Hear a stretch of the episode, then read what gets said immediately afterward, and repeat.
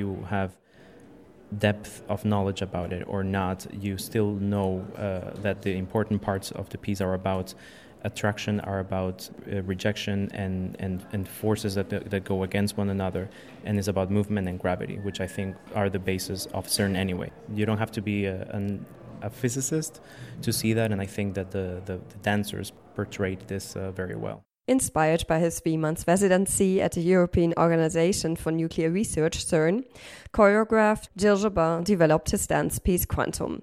Ivan Capriles, who is passionate about astrophysics, clearly sees the physical processes on stage. From my observation, I, I see that there were four parts of, of the piece. Uh, the, the first piece, the, the director seemed to uh, want the audience to understand the big sort of theories of what makes a physics. There are these forces such as the weak force, the strong force, electromagnetism, and gravity. So he was trying to give an overview on how these forces work through movement.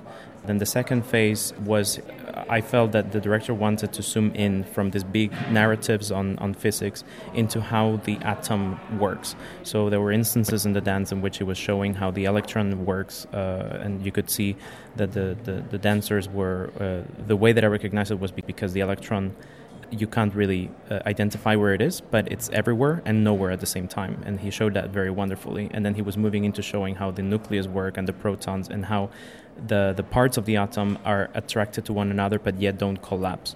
The third phase was to show how um, the accelerator at CERN works. There's one part which I think is called ALICE, which is a separate sort of ring of the accelerator, and then you have the main pipeline, uh, which is the, the one in which it has two levels one where the particles go in one direction, and the other uh, group of particles go in another direction.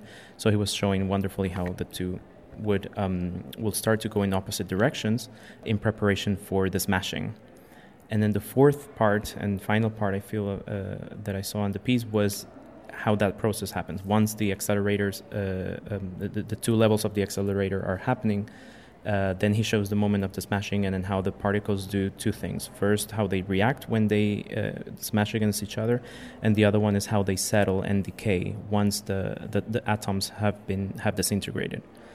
To my view, I think he showed wonderfully this very from the macro to the micro, to the small level, on, on not only on physics but also on how CERN uh, works. Would you recommend the piece to scientists? Absolutely. I would recommend it uh, because uh, even f- uh, as a t- scientist, knowing the, the the background of what the piece is about, then they can give their own interpretation to their thoughts. But I think it's very different if you think about theory or, or even the application of physics in your own head but I think it's also sometimes to do a triangulation with something such as dance and performance. So I would strongly recommend it to scientists to watch it.